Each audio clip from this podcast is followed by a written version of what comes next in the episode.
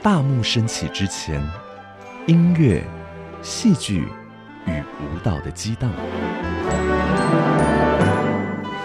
大幕升起之后，欢笑、泪水与心灵的碰撞。歌舞实验室，咖啡猫与您一同寻访音乐剧的千万风情。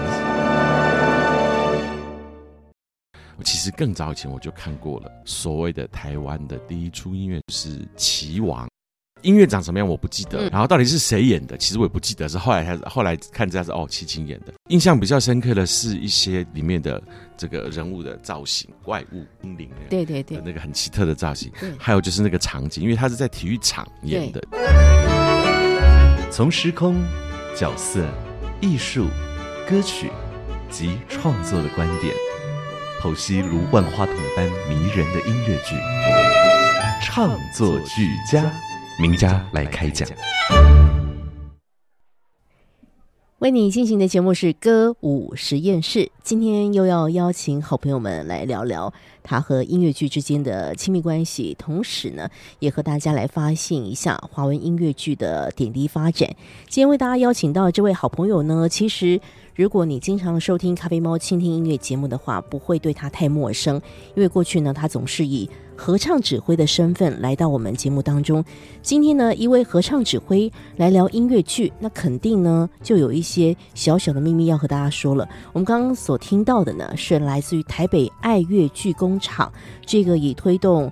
啊，音乐剧为发展，尤其是自制的音乐剧为主轴的一个团队，他们在许多年前推出的一档作品叫做《宅男的异想世界》。我们听到这其中的片段叫《相亲组曲》啊。我今天为大家邀请到他是个宅男嘛？应该不是吧？现在欢迎合唱指挥古玉仲老师，老师好。你好，各位听众大家好。其实我们的小谷老师呢。他也是贵为台北爱乐文教基金会的音乐总监，是，所以只要是跟您爱乐文教基金会啊相关的事情，您都要啊这个就是参一脚，呃。基本上是这样子的，是的。那当然，我负责的主要是合唱团的部分，还有合唱乐节。嗯，但是其他的部分，像是交响乐团，或者是剧工厂歌剧坊，这个对于节目的安排跟一些方向跟选择，我也会参与在当中讨论。是的，是的。虽然你的专业是合唱指挥了哈，可是因为职责的一个需要，当然我相信也是你的喜好的一个投入。是，所以音乐剧其实它应该也。就是曾经出现在你的面前吧，应该不会是因为工作关系才去爱上这种表演的类型吧？要不要先谈谈您跟音乐剧之间的关系啊？OK，那当然我不是因为工作才会接触音乐剧，对，其实从小就喜欢音乐剧，因为我真的很大量的开始听古典音乐的时候，是我高中的时候，那个时候其实是从歌剧，然后跟一些合唱作品开始的，然后后来就才开始听交响曲啊，听其他的古典音乐这样子。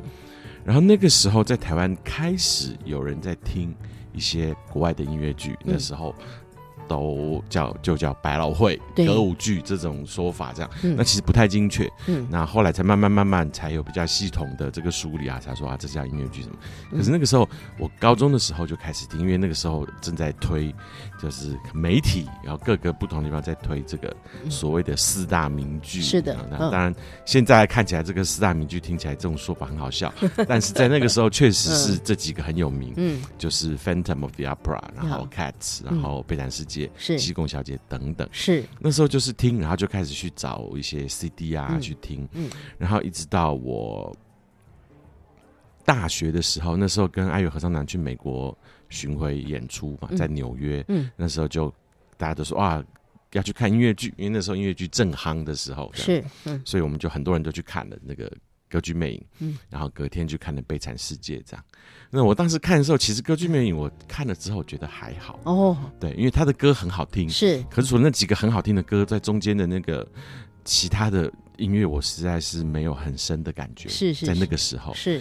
然后隔天去看了《悲惨世界》，就完全改观，因为那个对我来说，我那个时候觉得《悲惨世界》非常的伟大，是是是。那从头到尾都很好听，而且音乐跟剧情都很，其实很震撼，很震撼，这样子。对对对。那那后来。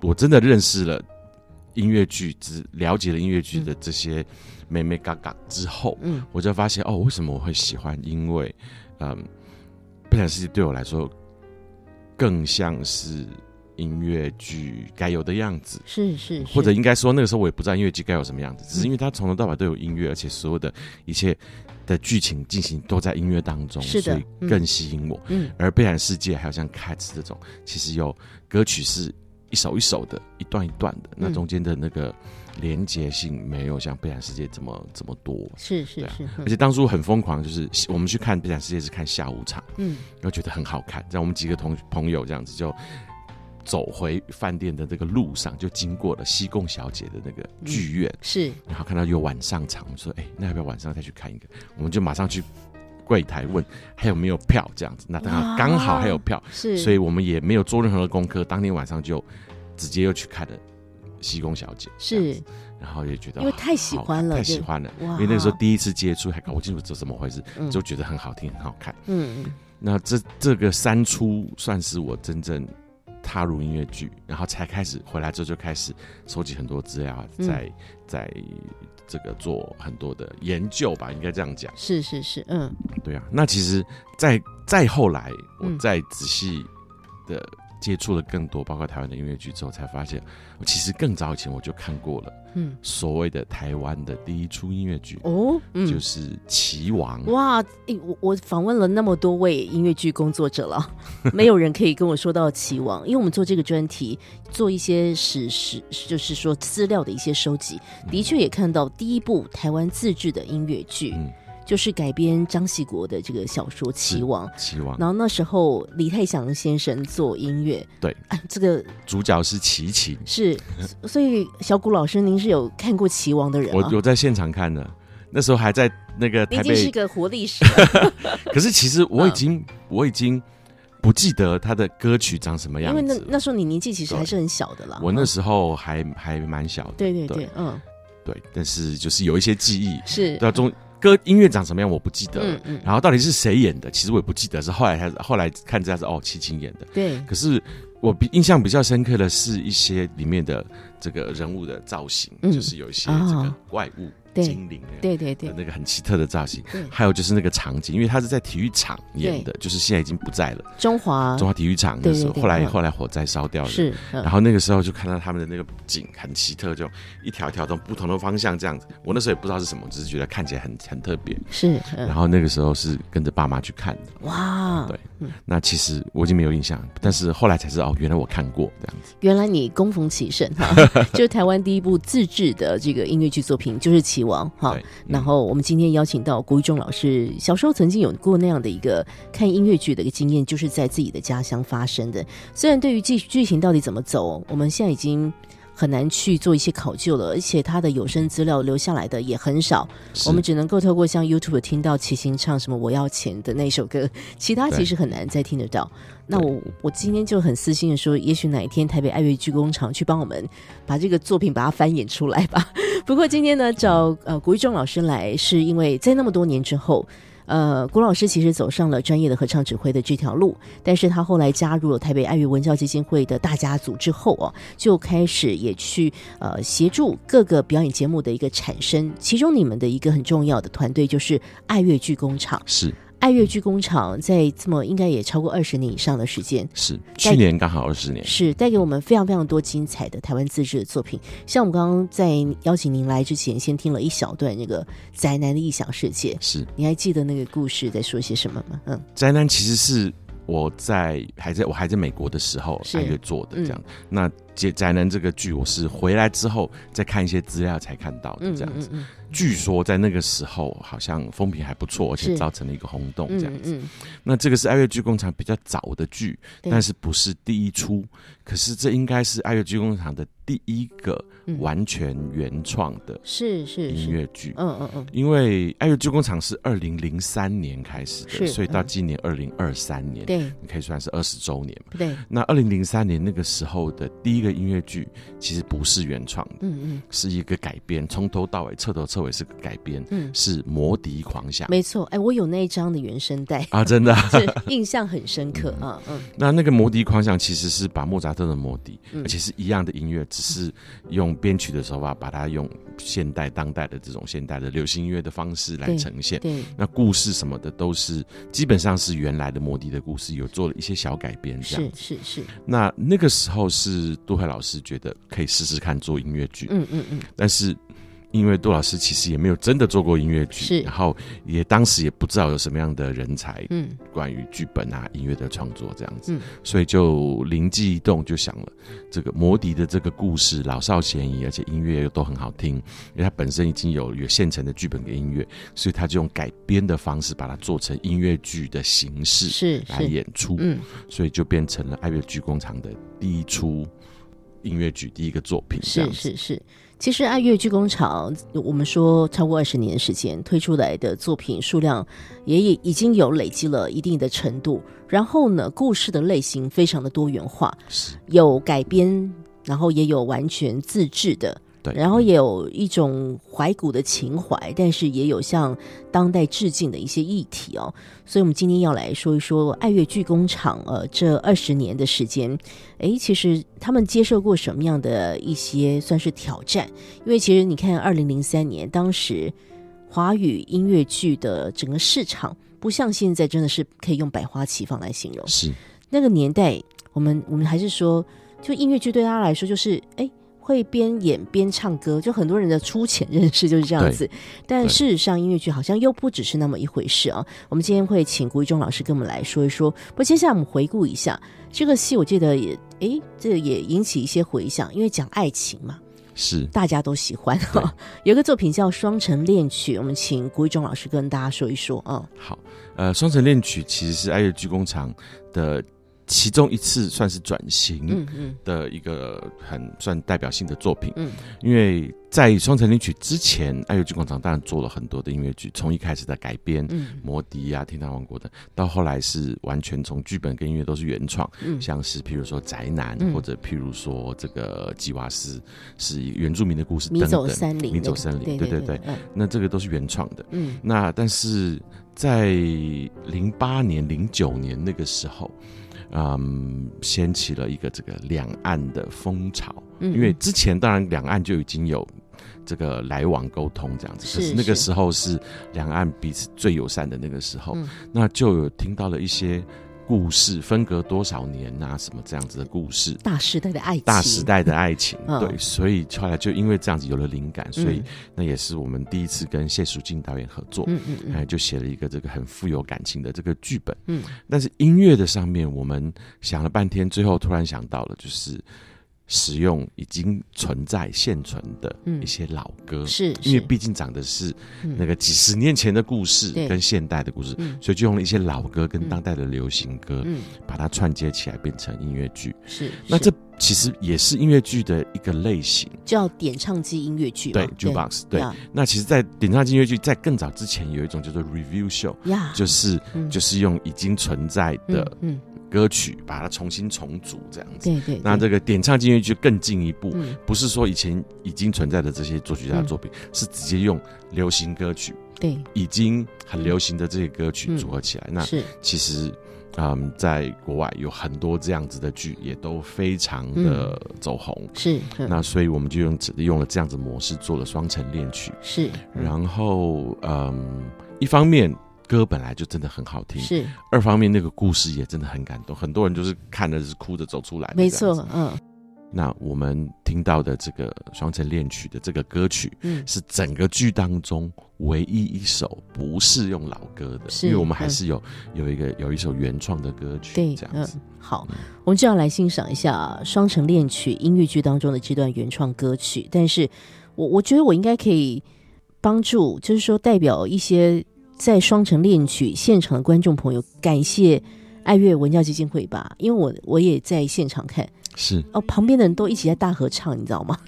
大家都好像满足了，就是情感被理解，然后又可以一起唱歌那种美好的氛围哈。是，我们来听听这个《双城恋曲》。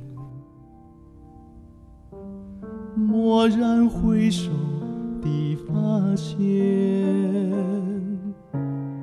走过长街，你的身影回旋，回忆如电，你就在那里。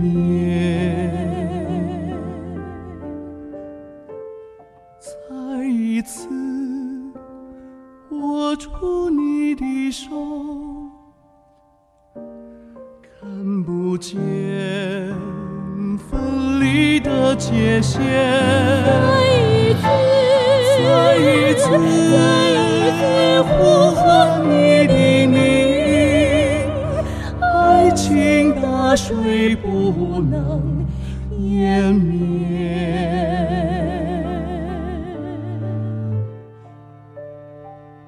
说不出一句爱你，一句爱在双城的天际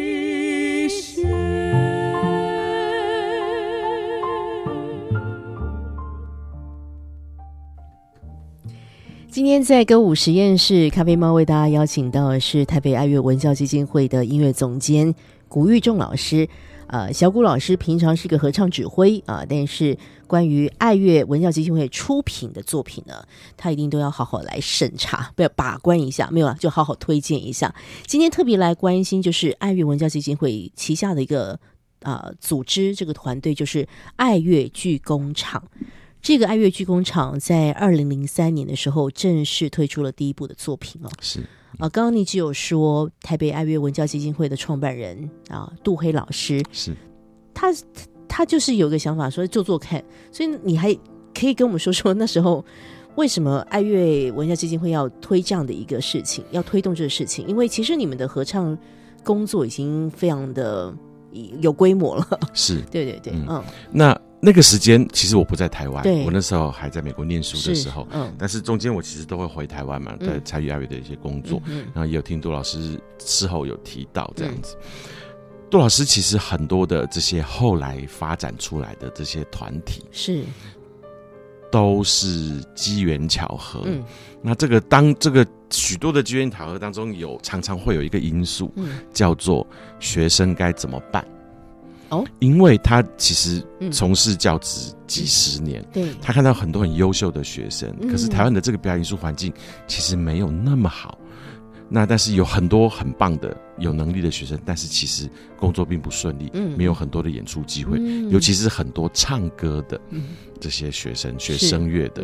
那这当中有几位不是只唱古典的这个声乐，也可以唱音乐剧、唱流行歌，这个都唱得很好。是，然后另外一方面，其实音乐剧那一阵子在台湾已经开始算是红起来，是，只是台湾还没有开始做自己的音乐剧。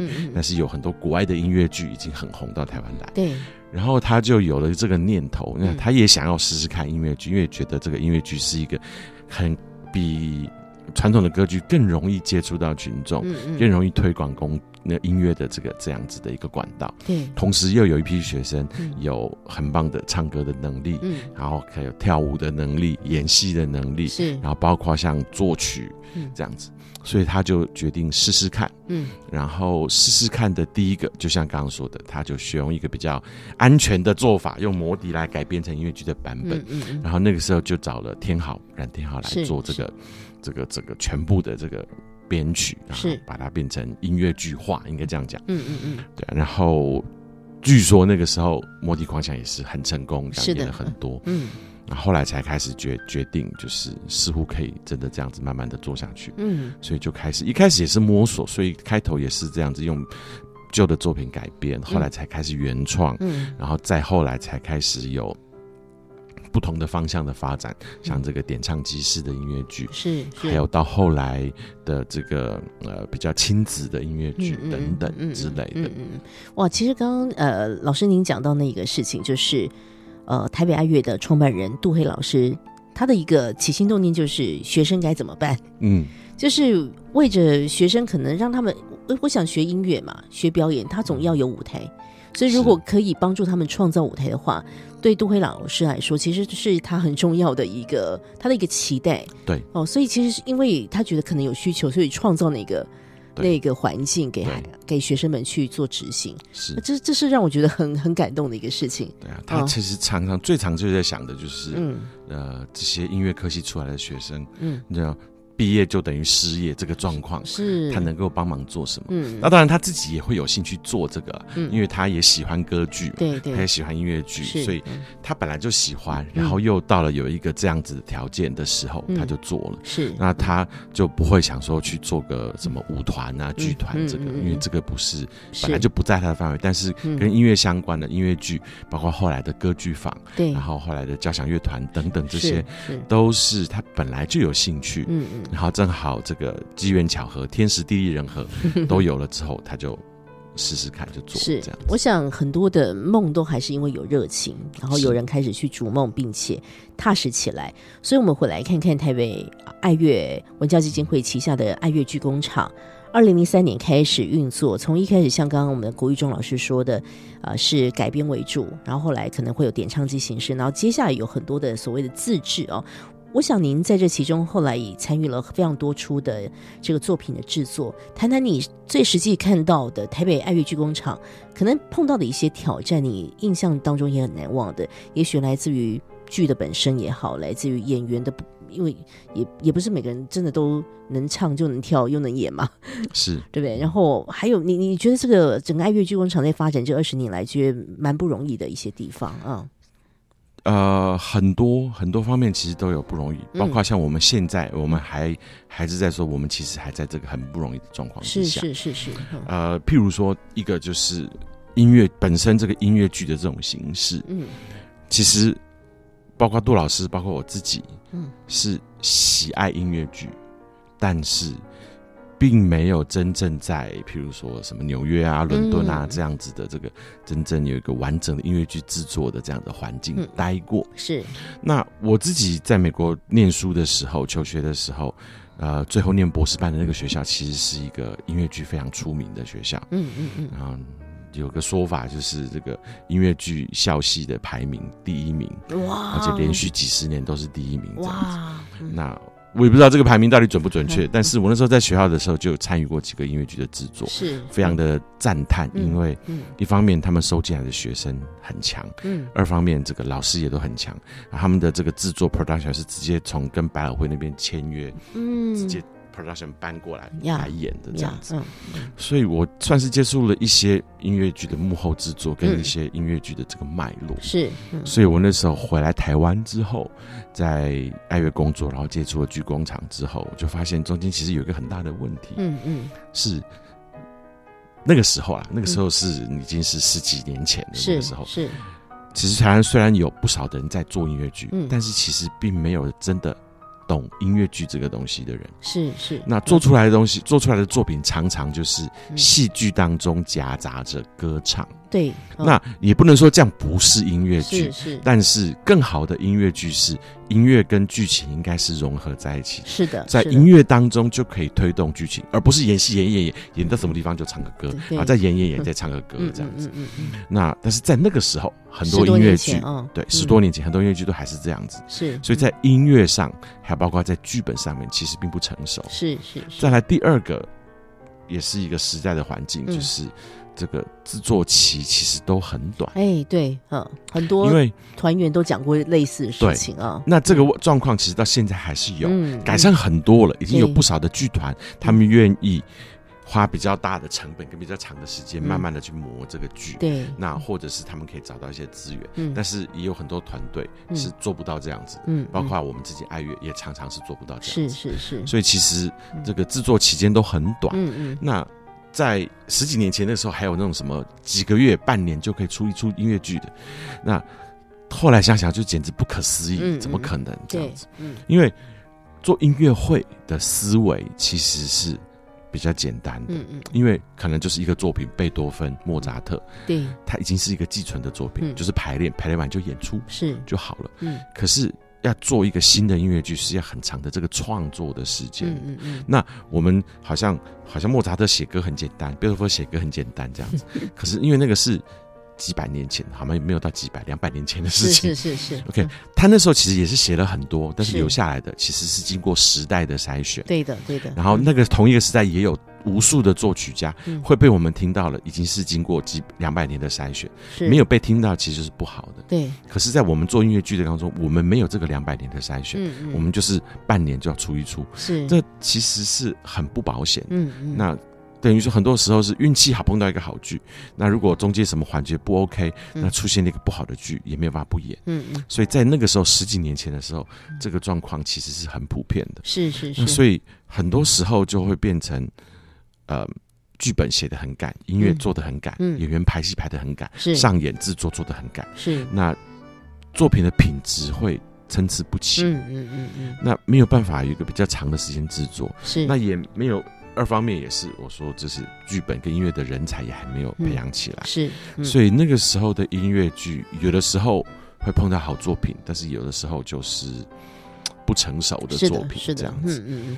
那这样子慢慢的演变过来，到现在其实已经改善很多是嗯。那再来，另外一个就是演出者，是。因为音乐剧嘛，最好是要可以演、可以唱又可以跳的对人。，嗯。可是，在那个时候嗯，并没有这么多这样子的人才。嗯嗯有的会演，但是呃，唱歌可能普通嗯，；是。有的人跳舞跳的很棒，嗯。可能可是演戏就很蠢，是。等等之类的。嗯嗯。那很少有都很棒的全才是的这样子的人，嗯。而且那个时候也没有什么学校或者是老师在专门嗯。训练这样子的人才，所以嗯。很多人都是自己摸索。嗯。那在那个时候，譬如说像瑞香、洪瑞香，就是极少数非常红的音乐剧的演员，因为他就是唱得好，嗯。然后又可以演演戏，然后也可以跳舞，是的，然后长得又美，嗯。各方面都完美这样子。是可是是，在那个时代，有多少这样子的人？其实很少。是的，那瑞香自己也不是什么这样子训练出来的，他就是慢慢摸索，慢慢摸索，嗯。在爱乐这边演戏，在其他地方演戏，嗯。那各个地方这样累积经验，最后累积出来的。是是是，对啊，嗯。所以在那个时候，其实要各方都好的这样子人才，其实很少见。嗯嗯现在不一样了，是一大堆嗯太多太多很优秀的音乐剧演员，嗯可是在那个时候还没有这种条件，是。所以做一个制作出来，嗯其实是有很多的嗯。问题，是或者是说有很多遗憾。嗯。对。但是其实十几年过去了哈，一开始我我这样感觉起来，真的可以用那个很很老套，但是我觉得好实际那四个字就筚路蓝缕，筚路蓝缕，对。就是呃。呃，你看，二十年前台湾整个音乐剧发展都还在那个真的是所谓起步的阶段，是大家会看到从国外来的音乐剧的作品，但是呃，大家很喜欢，也在想有没有可能做我们自己音乐剧的可能性，所以开始有一票人就投入到这样的一个呃工作的产业当中。但是一步一脚印了，一开始你你说像制作期的那么的紧凑。然后大家对音乐剧的不是那么全盘的理解，再来演员的素质还没有那个完全的到位。但是走过了这么多年的时间，其实你们做了蛮多，我是觉得很佩服，是一种示范吧。就至少愿意嗯。去不断的去冲，尝试。是不是？然后，而且我我我最近在想，其实有很多好的剧本，真的是要拿出来再重新好好演一下。对。我们还是很期待台湾有有有所谓的这种像百老汇那种长寿音乐剧可以出现，我们还是很期待这个事情是可以发生的。好，接下来回顾一个作品好了，这个作品呢，呃，因为有出有声出版品，是。然后我刚刚就跟小谷老师说，我们家的那一本有声出版品已经被翻烂了，就是在我们孩子非常非常喜欢这个戏，叫《老鼠娶亲，娶亲之公主不想嫁》，对不对？对对对，然后有那时候有做绘本，嗯太棒的一个戏还录了一个 CD。对对对，来谈谈这个作品，嗯，好，那这个其实又是爱乐的剧工厂的另外一个转折，是，在做了一系列的这个嗯呃点唱机的音乐剧，嗯。中间也夹杂着一些原创的作品之后，嗯。呃，我们有了一个新的方向，是做亲子的音乐剧。是是是，因为嗯，在那个时候，我们慢慢发现了，这样我们的这个叫什么观众当中，嗯。其实有很多这么多年跟着我们一起成长，他们其实有些小孩了，然后再来就是有一阵子台湾很流行做儿童剧，对，然后各种各样的儿童剧团这样子。嗯那我们也去看了之后，我们就发现这中间有些东西是我们可以做，我们可以施力的。嗯为什么？就是很多的台湾的儿童剧其实是一个比较比较松的一个剧本，是，然后这个剧情也是好的，嗯你知道也很正向的故事啊，叫什么？可中间有很多跟小朋友的互动啊，嗯嗯然后最后是一个很热闹的一个环境是这样子。那但是我们觉得其实可以再更多一点音乐的元素在里面。嗯嗯嗯再来就是有一些家长就觉得啊，这很多的儿童剧就是完全就是指向小孩，嗯，所以大人在里面纯粹就是陪小孩。对，就会无助了。我们 但是我们想说，其实应该有些故事是小孩看了喜欢，大人也不会觉得无聊。对的，对，嗯对，嗯，所以那个时候，呃，我们就跟那个高庭和导演，就是那个小高，嗯嗯。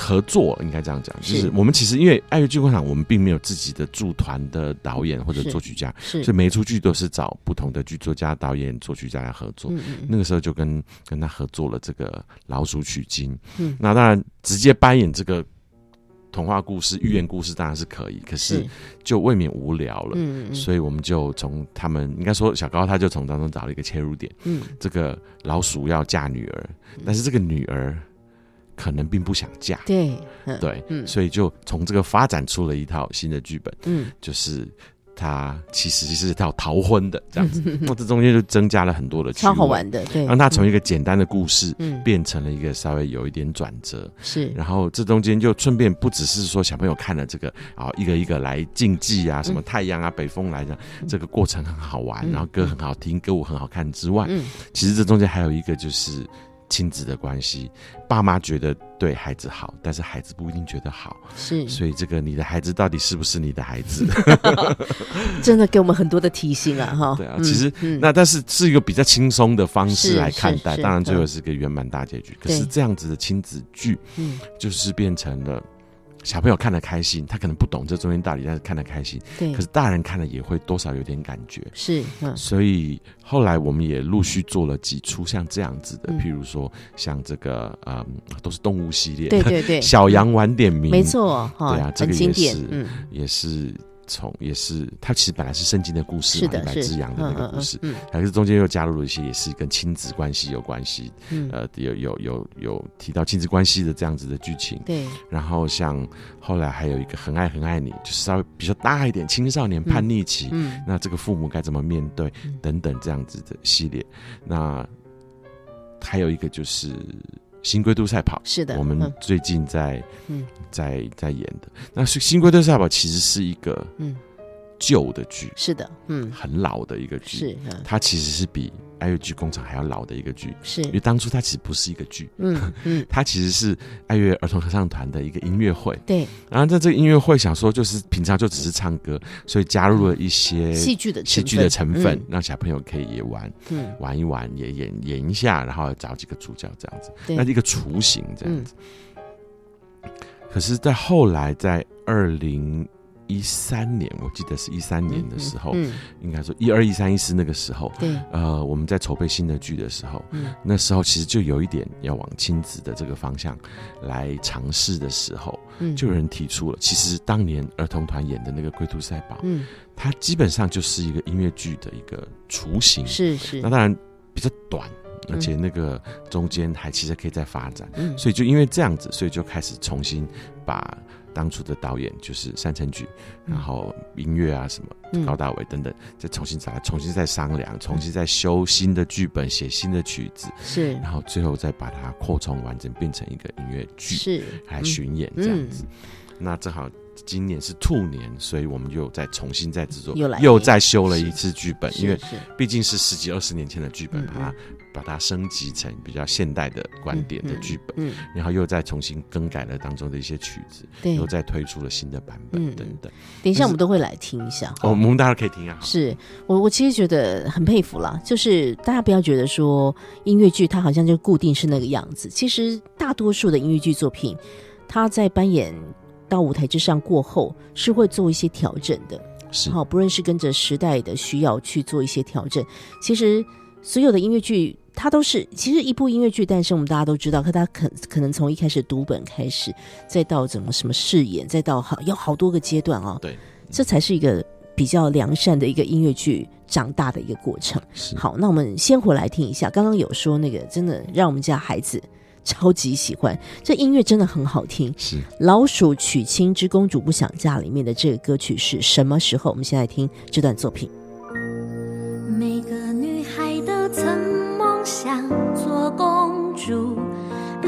我在上，荣华锦簇，人人羡慕，以为很舒服。其实我过得好辛苦，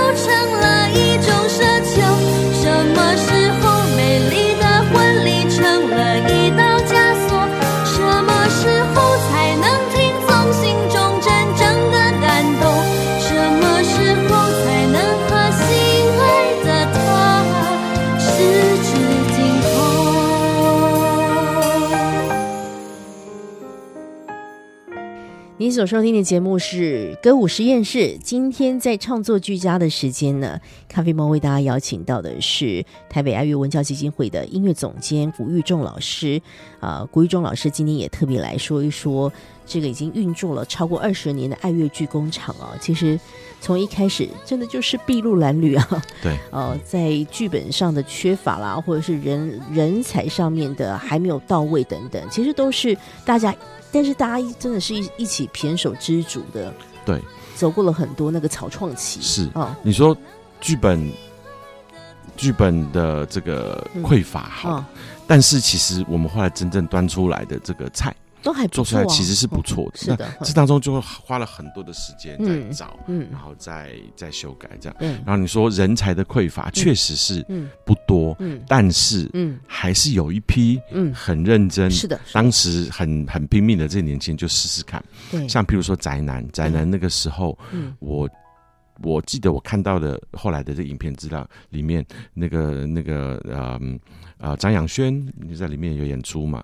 嗯。然后许医生，然后呃纳维勋那个时候有在里面演出的，于浩威嗯等等。嗯。那当初他们其实都还是很年轻，刚刚刚刚开始接触这个领域的这个年轻人这样子。嗯你看，可是现在他们经过了这么多年的历练，嗯。他们一个一个都变成了很棒的演员，是。很棒的音乐剧演员，嗯。然后导演等等嗯。之类的。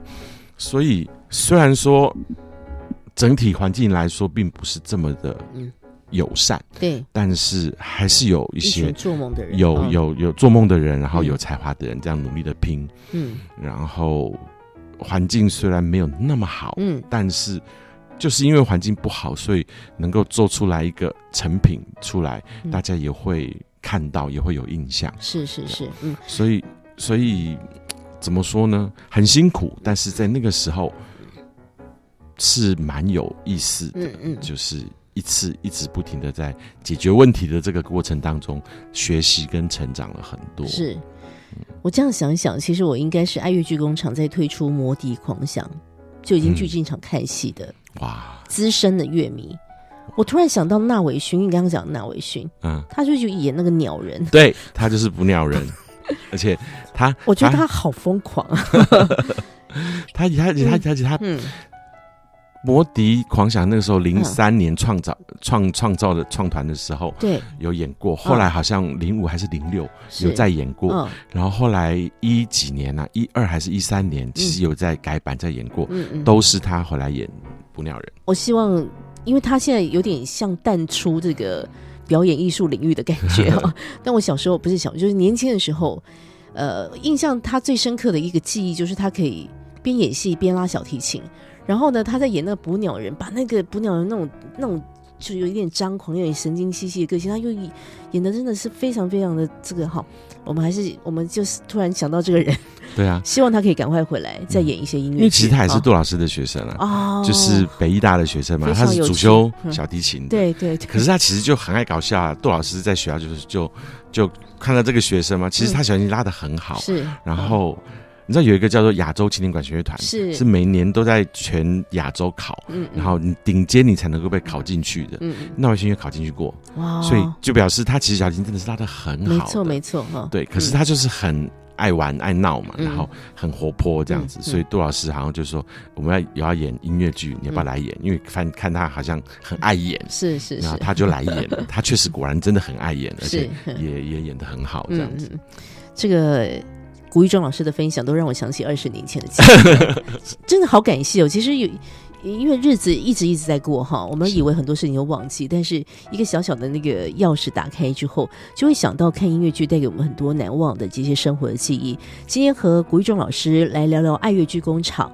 那其实古老师您还是合唱专业了哈，是所以我就要请你谈一谈。其实我最近这几年发现了，我想一一就是合唱团的表演也一直都在寻求一些新的突破。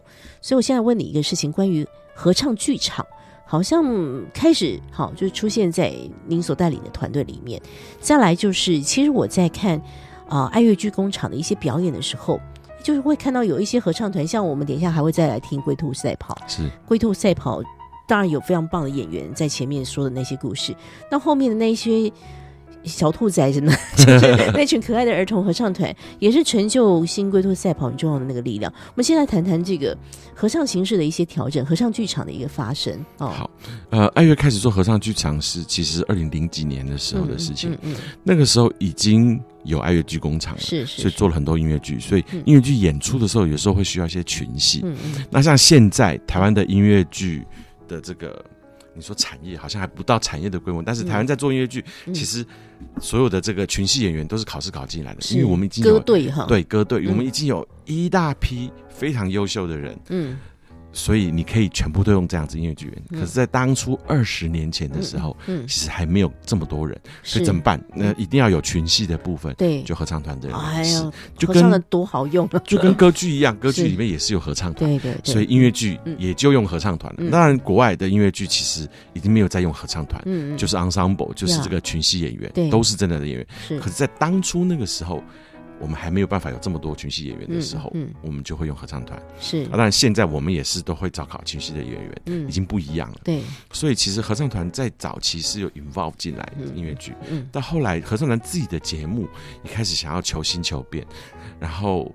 刚有提到龟兔赛马，对赛跑，最对开始其实是儿童合唱团，对，他们想要做一点不一样的戏，嗯那可以这样做，为什么大人不能这么嗯做？嗯嗯嗯然后，所以后来就有了一些主题的这个概念，嗯就融入一些剧情，嗯然后再加上一些走位。嗯那当然没有办法像音乐剧这么复杂又很厉害的歌舞啊什么的，是是是，但是已经把故事的这个概念融合进去。嗯那后来做了一部、两部、三部，到后来变成是呃，后来有人取名叫合唱剧场。是，但是我我不太确定这个名词这样是不是百分之百贴切，嗯。但是姑且称之。是。那也有很多的其他的合唱团嗯。也在做类似，开始做类似的尝试，嗯嗯。因为毕竟音乐会有点变化，可以可以吸引更多的人，嗯嗯，团员也会觉得有趣，他们可以不只是在那边唱，他们还可以一起演戏这样。对对对，嗯。所以一直到最近都还有合唱团在推出嗯。合唱剧场类型的这个作品。是是。那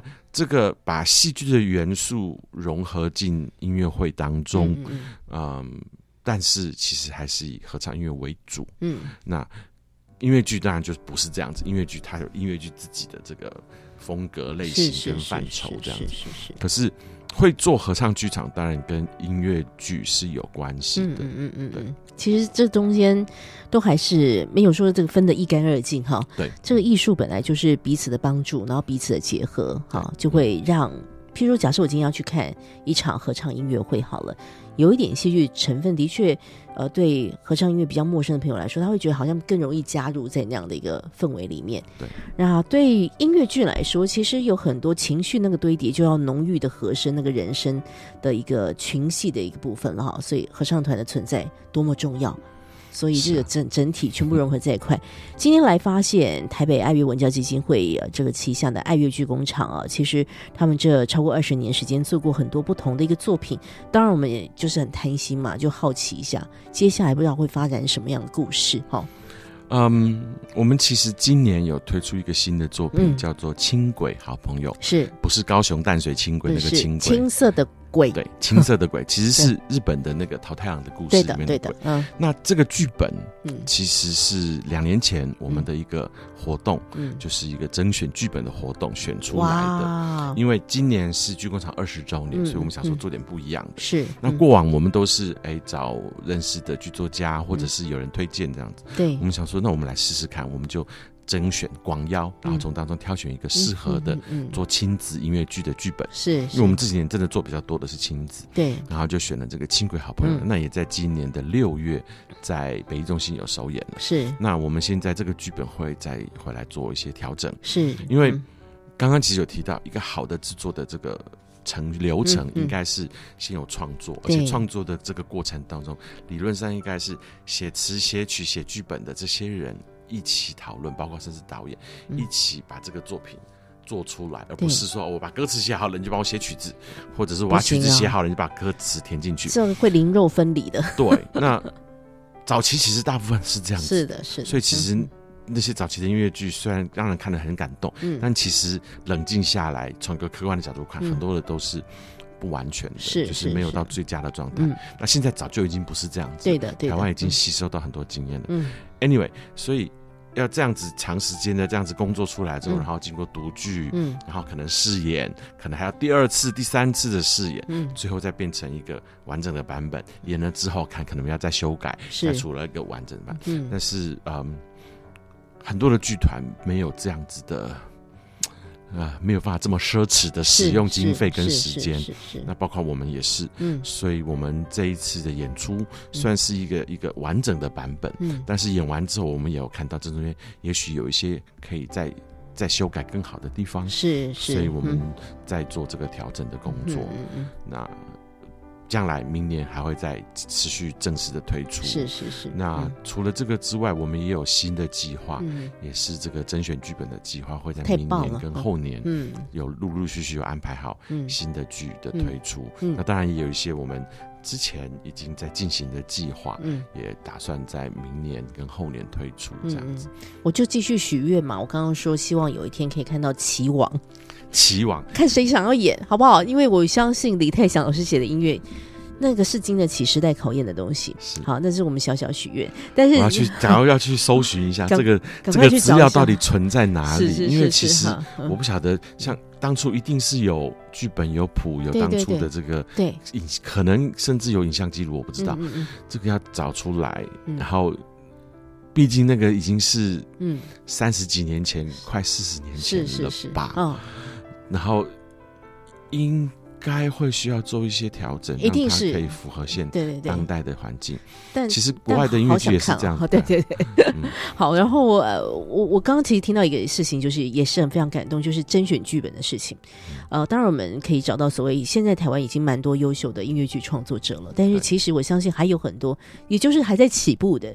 那也许他们东西写得好啊，那碰到了像也许爱乐剧工团、爱乐剧工厂的这个团队们的这种伯乐，可以让好的剧本也被看见哈。希望可以。所以我们就希望让这个环境真的是持续的更好下去。啊、请大家可以持续 follow 一下台北爱乐文教基金会的各式各样的活动哦。好，可以看他们的音乐剧，那当然也要参加我们古一中老师带领的各个合唱团，非常忙碌。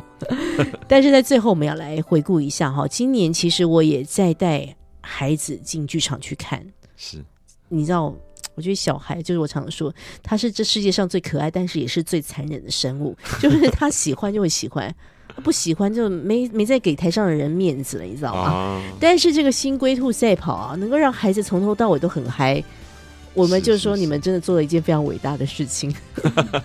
新龟兔赛跑哈，请大家来有机会要感受一下那个热力了哈。是我们就来听新龟兔赛跑的最后一首终曲。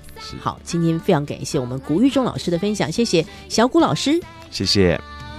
吵，好吵，吵来吵去，谁对谁错的争吵。天还是一样好高好高，蚂蚁还是一样好小好小。谁能跳得比天高？好多事情我不知道，谁比蚂蚁更多事情我不明了。歌舞实验室节目获文化部影视及流行音乐产业局制播补助，谢谢收听。睡个好觉，别吃太饱，赢了不骄傲，输了不懊恼，运动精神才是比赛最重要。情一样好。你是不是爱跳舞？你是不是爱唱歌？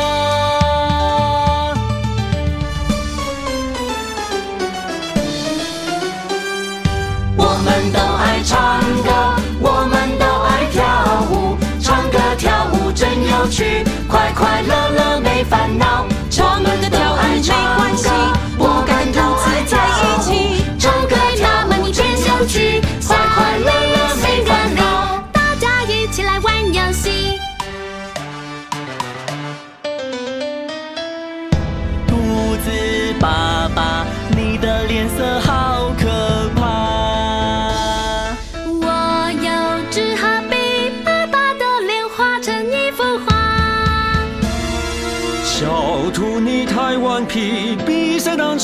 游戏。当成玩游戏，做任何事都开心。认真玩游戏，一样会有好成绩。有朋友在一起，还有家人